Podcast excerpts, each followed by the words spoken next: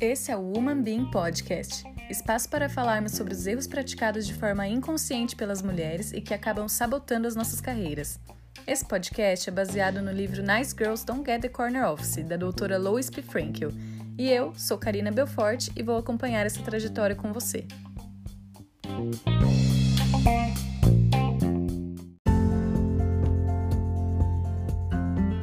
Partir de agora, vamos entrar em um novo capítulo do livro, Como Você Age.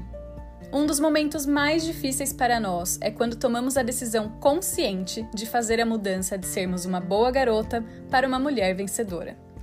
Muitas mulheres, sabendo que encontram-se em um ambiente masculino, acabam cometendo o erro de querer agir como um homem, deixando de lado a sua essência para conseguir se destacar. Não podemos esquecer de que as regras não são as mesmas para todos, e isso, além de não contribuir, não te fará feliz. Já outras mulheres têm a tendência de se anularem para não desagradar, ser uma boa menina e concordar sempre com tudo que é colocado. O objetivo aqui é agirmos como uma mulher adulta e não como a boa menina que você foi educada a ser, ou agir como um homem para conseguir se destacar. Eu mencionei no primeiro episódio desse podcast que não ser uma boa menina não quer dizer que seremos, perdão pela palavra, bits ou megeras, e sim uma mulher vencedora, que sabe exatamente o que quer, se conhece, atinge os seus objetivos com muita destreza e inteligência emocional. Nessa transição, nos deparamos com uma forte resistência das pessoas ao nosso redor, inclusive das que mais amamos. Vamos lembrar que esses padrões estabelecidos, eles estão em todos nós, homens e mulheres. A menina que sempre concordou com tudo e agradou a todos, agora se tornou uma mulher que sabe exatamente o que quer se conhece e não aceita menos do que deveria. Isso deve incomodar mesmo. Essa mudança, ela requer muita tenacidade, paciência e um approach tático para conseguir fazer as pessoas se acostumarem com a sua versão madura. Não vai ser fácil para você também, mas se você está encontrando resistência, então é sinal que você está no caminho correto. Isso quer dizer que você está sendo assertiva com o que espera e deseja e indo atrás disso de forma consciente e madura. Não se deixe desencorajar pela resistência. Com o tempo, as pessoas vão se acostumar e passar a te respeitar. O importante é você se conhecer, saber o que quer e estar firme no seu propósito. Já falamos aqui no nosso podcast de uma pessoa que eu passei a admirar muito nos últimos meses, a Annelise, que trabalha comigo na Bosch. Na verdade, o primeiro e-mail que eu recebi na caixa do Umambim foi dela, me encorajando a continuar. A Anne é o tipo de mulher que todas precisam ter por perto, e todos. E é com muita honra que eu a convido para participar de um dos capítulos mais importantes desse livro. Anne, seja bem-vinda ao Umambim. Obrigada, Karina, é um prazer. E estamos juntas, então estamos aqui a segunda convidada, que estamos tomando um café da tarde aqui em casa e foi muito especial ter esse momento com você para mim. Então eu queria realmente te agradecer primeiro por ter vindo até Indaiatuba, que não é tão perto, e depois por estar aqui comigo. Começa contando para nossa audiência quem é a Anne. Bom, eu vou falar em ordem mais ou menos cronológica. Eu sou uma mulher de 41 anos, filha de uma profissional da educação e um microempresário irmã do Rodrigo, que, de quem eu me orgulho muito. Eu sou psicóloga. Eu acho que eu nasci psicóloga, nasci para ser psicóloga. Sou esposa do Alan, um cara sensível, humilde, lutador e gente boa. Sou mãe do Felipe, de 13 anos, e do Gabriel, de 5 anos. Atualmente eu sou responsável de RH da divisão de ferramentas elétricas da Bosch na América Latina e também sou RH do RH de Campinas. Eu faço com o Alan um trabalho com casais, com atendimentos individuais e palestras. Gosto de bordar, de passear, de conhecer pessoas novas, de compartilhar. Eu sou uma pessoa da dialética. Tô vendo bastante coisa, né? é, conta pra gente um pouquinho como é que foi a sua formação profissional e carreira até agora. Eu comecei a trabalhar muito cedo. Eu fui vendedora e empacotadora numa loja de brinquedos na rua que eu morava quando eu tinha 12 anos. Depois, com 16, eu me tornei tradutora de uma empresa chamada Compassion International, que é uma empresa de apadrinhamento de crianças carentes. Eu fazia a tradução das cartas das crianças para os padrinhos internacionais e vice-versa. Aí eu me formei em psicologia pela Unimep em Piracicaba no ano de 2003. Logo que eu saí da faculdade, eu atendi em consultório, eu atendi adultos e famílias, e eu fiz uma especialização na USP em terapia comportamental e cognitiva. Essa é uma abordagem da psicologia que estuda o funcionamento do comportamento humano. Todo comportamento nosso tem uma função. Essa é a metodologia da terapia comportamental. Comecei então a trabalhar numa consultoria de TI que atende a IBM. Depois de um ano, eu trabalhei numa agência de empregos. E depois do primeiro filho, eu passei a liderar um time numa consultoria de RH chamada ADECO, atendendo a Unilever no Brasil todo. Tive uma passagem breve por uma outra consultoria de Campinas e entrei na Bosch há 10 anos atrás. Na Bosch eu trabalhei em recrutamento na planta, depois eu fui para a área corporativa, trabalhei com atração, com programa de trainee, me tornei gestora da área de recrutamento para o Brasil e nesse momento eu cursava especialização em finanças corporativas pela Unicamp. Foi quando eu tive o segundo filho. E há quatro anos eu atuo como business partner para a divisão de ferramentas elétricas e para o RH. Então eu apoio a organização em todos os subsistemas: liderança, desenvolvimento, revisão salarial. E além disso, hoje eu sou líder da iniciativa de saúde emocional para Bosch na América Latina. Então, e esse trabalho de liderança de saúde emocional foi uma coisa que aconteceu de uma forma muito natural, né? É uma é uma facilidade que eu tenho, na verdade, de conectar os pontos, de sempre pensar em saúde emocional como uma base para a nossa vida. E eu acredito muito que inteligência emocional e autoestima são boas bases para a nossa vida, sabe? Para a gente ter sucesso. Sucesso eu digo para a gente ser feliz mesmo, independente de carreira. E quando essa preocupação surgiu, a gente nem imaginava que ia ter uma pandemia, né? Foi o ano passado. E aí coincidiu com algumas preocupações que a própria organização estava tendo, e esse ano com a pandemia, é, as coisas aconteceram, sabe? Foi como um presente mesmo, assim, para mim, essa oportunidade de implementar ações que foram pensadas e planejadas antes, sem ter ideia da proporção que isso ia tomar. Embora dentro das outras organizações onde eu estou inserida, como família, igreja, roda de amigos, eu já me veja como uma referência nesse assunto. Mas dentro da Bosch, eu é, e dentro das empresas onde eu trabalhei, eu estava muito mais focada em questões relacionadas a é, recrutamento, a desenvolvimento de pessoas, né? Então foi como uma junção de todos os aspectos da vida, sabe? Atuar nessa iniciativa uhum. dentro da Bosch. E a gente fala muito aqui no nosso podcast, Anne, sobre a inteligência emocional e de como a gente tem que estar tá bem com nós mesmas, né, para a gente conseguir alcançar os nossos objetivos. Então, esse trabalho, eu já mencionei o Instagram da Anne aqui, ela tem vários materiais lá, ela faz lives, várias lives com várias profissionais da área. Então fica a dica aí para quem quiser segui-la e conhecer o material dela sobre saúde emocional. Que eu já participei de vários encontros e realmente estou usando com o meu time nesse momento de pandemia que a gente está passando. Anne, falando um pouquinho sobre o tema de hoje, que é essa nossa transição de boas garotas para uma mulher vencedora. Você percebeu o momento que essa transição aconteceu para você? Como que foi isso? Quando que foi isso? Então, Karina, eu acho que isso é um processo na nossa vida. É uma coisa que começa no momento que a gente toma consciência, mas não tem fim, especialmente na vida da mulher. Pensando então na nossa cultura brasileira, mais difícil ainda, né? Pensando que somos latinas, né? Eu sempre fui uma pessoa que gostei de ajudar as pessoas e até hoje eu sou assim.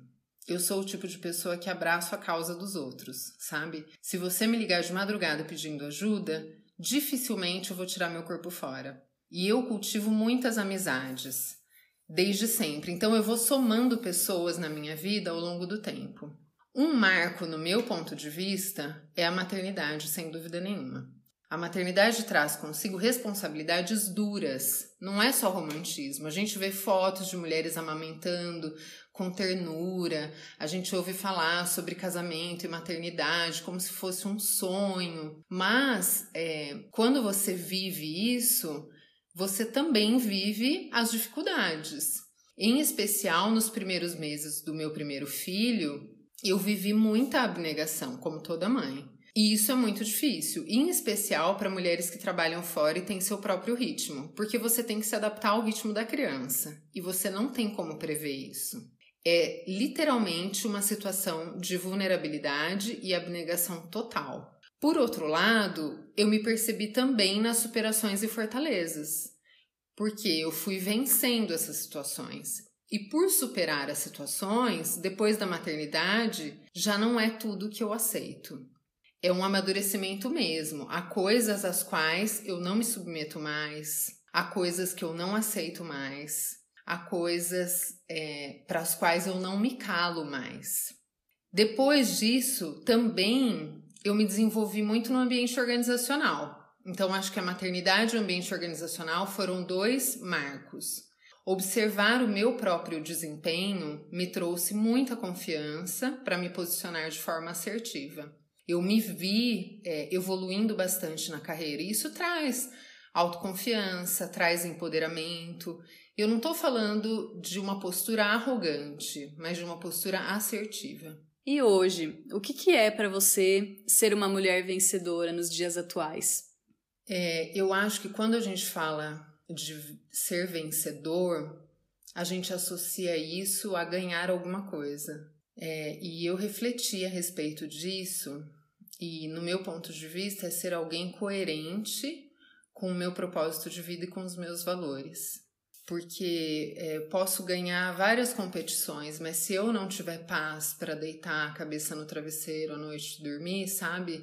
De nada vai ter valido a pena, de verdade, do fundo do meu coração. O meu propósito de vida é servir o outro. De verdade, tenho isso no meu coração, sabe? Eu acredito, eu acredito muito em Deus, acredito que ele me ama profundamente e que ele tem um propósito para minha vida, que é ajudar os outros servir o outro. Além disso, eu valorizo muito a verdade e a autenticidade. Muito cedo na minha vida, eu aprendi que a mentira não dá certo. Então, eu valorizo demais a verdade. Então, se eu vivo o meu propósito ainda mais sendo verdadeira e autêntica, eu considero que eu sou vencedora. Se eu vejo coerência entre as minhas atitudes e essas coisas, eu tô feliz comigo. E como que as pessoas, é, você falou bastante de autoconfiança, de empoderamento, de você estar bem com a sua verdade, dos seus propósitos. Como que as pessoas ao seu redor, elas reagiram com essa mudança a partir do momento que você foi se empoderando e foi mostrando para elas que você sabia quem era você, porque isso incomoda um pouco, né? Teve resistência? Como que foi isso? Teve resistência, até hoje tem, e eu acho que sempre vai ter. Esses dias eu ouvi de uma pessoa que eu problematizo tudo quando eu disse para ela o que eu pensava a respeito de uma situação. Eu respondi assim: Olha, você me desculpa, mas essa sou eu. E de verdade, assim, sem nenhuma arrogância, sabe? Eu pedi desculpas porque eu sabia que eu estava incomodando, mas eu também não posso me trair, sabe? Em especial no Brasil, as pessoas não estão acostumadas a ouvir a verdade. A gente cumprimenta as pessoas perguntando se está tudo bem e continua andando porque nem perguntou de verdade. E eu não sou essa pessoa. Claro que eu não sou coerente o tempo todo, mas eu procuro ser. Eu acho que tem muito a ver com isso, com o que você persegue na vida, sabe? A assertividade, ela exige demais de quem é assertivo, mas ela também exige demais de quem convive com essa pessoa. Então, eu tenho um esforço grande, mas eu também entendo que quem convive comigo não tem uma vida muito fácil, não. há quem se afaste, há quem ignore, tem gente que se finge de planta perto de mim, e há quem ame muito e confie em mim, hum. né? Então as pessoas que valorizam isso sabem que eu não vou mentir, que eu não vou falar é, metade do que eu penso, essas pessoas me procuram para saber a verdade. Bom, você quer saber a verdade, você vai e fala com a Anne. Então né? você escuta. É, pelo menos a verdade dela. Sim. Né? É, então, com o tempo também eu aprendi a lapidar a forma, falar com mais amor, mas eu procuro ser coerente nas minhas falas.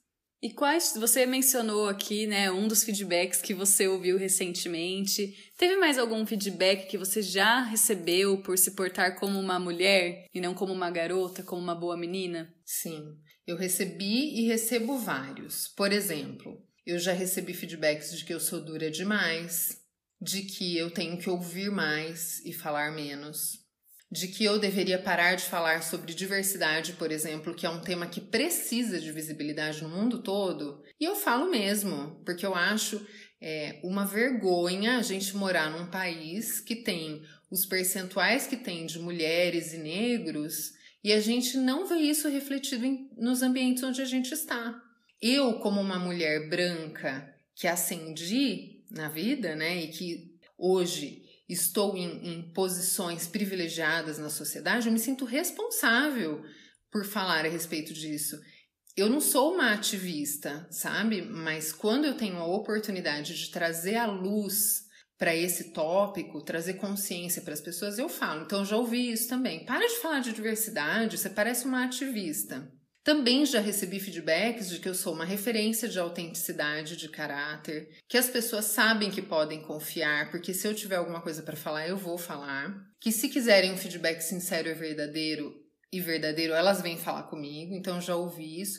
E aí eu chego à seguinte conclusão, de que, na verdade, as pessoas vão me perceber por meio da lente delas, né? Do momento de vida delas.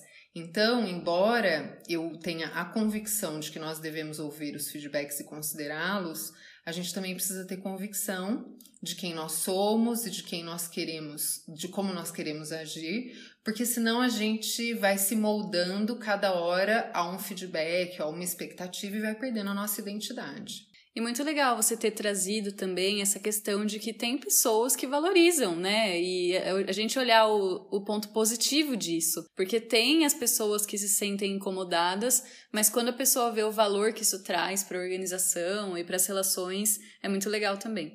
Quais técnicas você dá para conseguirmos nos manter firmes no nosso propósito de fazermos essa transição que você, como você mesma disse, é algo cíclico, que vai e volta? Como que a gente consegue se manter firme aí no nosso propósito? Eu queria primeiro falar para você de um conceito de firmeza é, que eu sempre menciono quando eu tenho a oportunidade. Eu comparo é, o ser humano com um macarrão, um parafuso. E aí eu falo que a firmeza é, a, é o meio termo entre a rigidez e a flacidez. Se a gente pegar um macarrão parafuso cru, ele é tão rígido que ele facilmente é quebrado na nossa mão. Por outro lado, se a gente cozinhar demais esse macarrão, ele vai ficar tão flácido que ele também vai ficar facilmente quebrado. É, vai ser facilmente quebrado. Porém, se a gente cozinhar ao dente, ele vai ficar firme. E aí ele é mais forte, né? Então, o equilíbrio, para mim, é um, um bom foco, é um bom objetivo. É difícil pensar em técnicas, mas eu acho que um caminho que nos fortalece muito é o caminho da autorreflexão e do autoconhecimento. Isso pode ajudar porque se a gente se conhece bem e se a gente sabe qual é o nosso propósito de vida, tudo fica mais simples. A gente tem uma referência para onde voltar, sabe? É um marco zero para nós. Também acho que essa transição não precisa se manifestar da mesma forma como se manifesta em mim. Eu conheço muitas mulheres que são firmes e são mais pacatas, se pronunciam menos. Isso não faz delas menos autênticas que eu e nem menos firmes. São estilos diferentes. Eu acho que o mais importante é você se conhecer profundamente, isso eu acho que é fundamental, para ser fiel a você mesma ou a você mesmo e a sua essência. E você consegue enxergar que durante a sua trajetória, no seu dia a dia, você tem alguns deslizes, momentos em que de repente você se pega sendo uma boa garota e concordando e fazendo algo que não é a sua essência? Com certeza. Eu vou te dar um exemplo. Eu trabalho com muitos homens, assim como você. Uhum. Não foi uma nem duas vezes que, acabando uma reunião, eu comecei a recolher as xícaras da mesa, você acredita?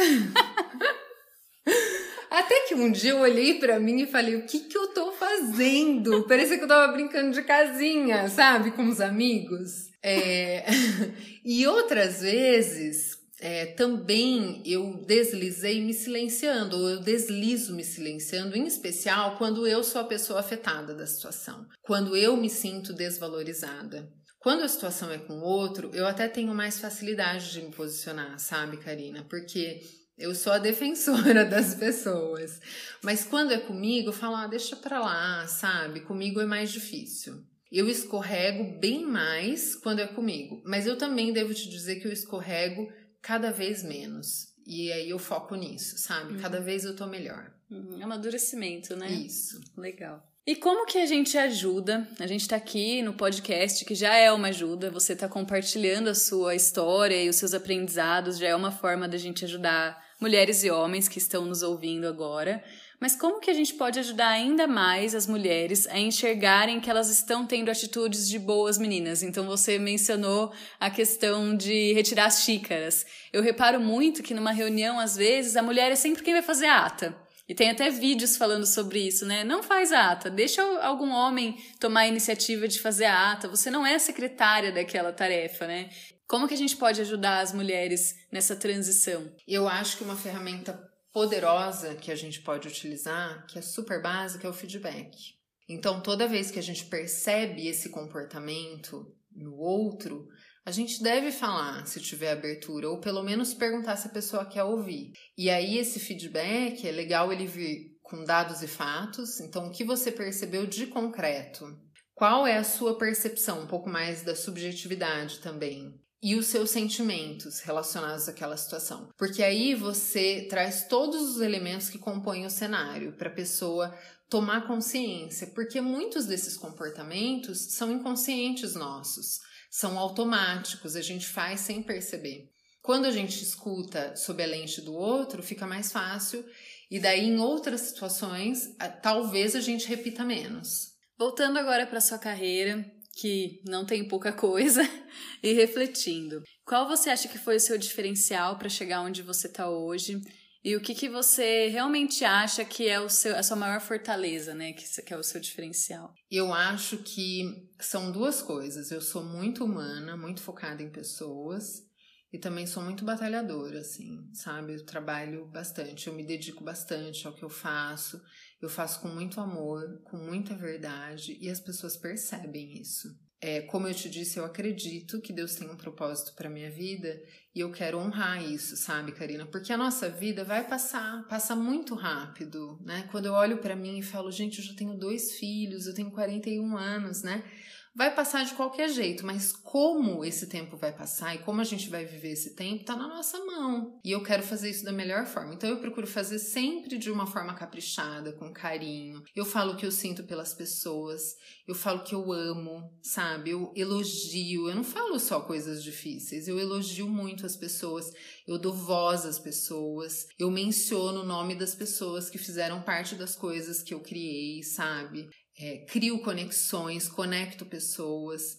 E eu acho que chegar onde eu cheguei e onde eu ainda vou chegar é uma consequência disso. E qual foi o seu maior erro que você cometeu na sua carreira? Eu pensei bastante nisso é, e lembrei de um momento na minha carreira. E eu acho que isso pode se repetir em alguns momentos, porque eu sou uma pessoa muito intensa. Foi um momento em que eu valorizei demais um momento de feedback negativo que eu recebi. Eu sofri demais. Eu desenvolvi um projeto que durou um ano e meio, super legal num momento da minha carreira. E ao final desse projeto eu esperava ser reconhecida com uma promoção. E era algo visível para todos, não era só eu que imaginava que essa promoção aconteceria, mas eu recebi um feedback de que não aconteceria, e esse feedback foi dado 30 minutos antes do almoço de final de ano naquela ocasião. Eu não fui no almoço, eu voltei para casa, dormi a tarde toda depois de chorar bastante. Hoje eu olho para trás e vejo que eu valorizei demais aquele momento. Não precisava, sabe? É, eu tento sempre pensar assim que são momentos da nossa vida. Aquilo não é um ponto final, uma vírgula, né? Mas na hora é muito difícil da gente enxergar isso, né? Assim como os bons momentos passam, os ruins também passam. E se a gente conseguir manter isso na cabeça, a gente vive as situações de forma mais leve.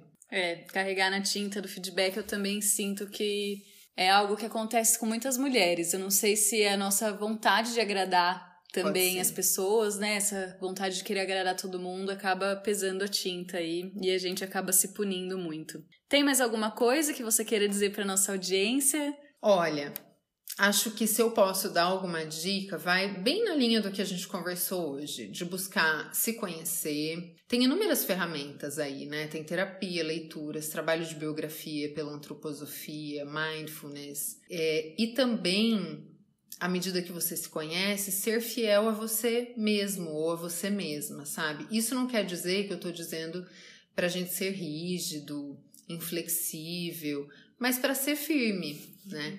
É, eu me lembro que quando eu atendi em consultório, o que mais aparecia em casos de depressão ou síndrome do pânico eram casos de pessoas inassertivas, que não sabiam falar não, que não conseguiam se posicionar. Então, muito mais que uma condição para um sucesso, é uma condição de saúde. Você se conhecer e se posicionar de uma forma assertiva. Bom, chegamos no final da nossa entrevista.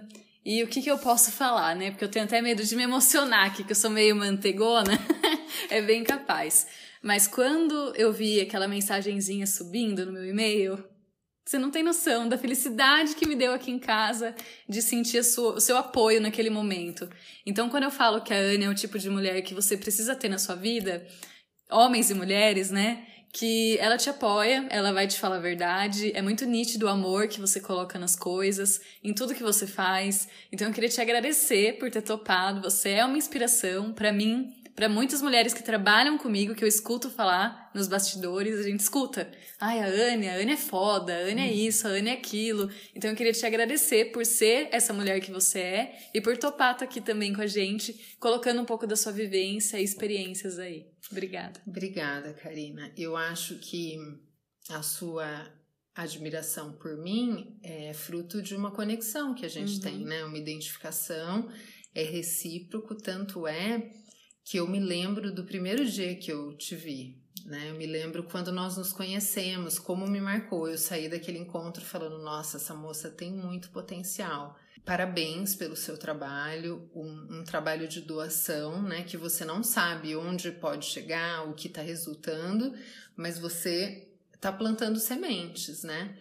E assim como essa semente que você está plantando, com certeza você planta e rega todos os dias, né? Como líder que você é, como referência para muitas pessoas e para mim também.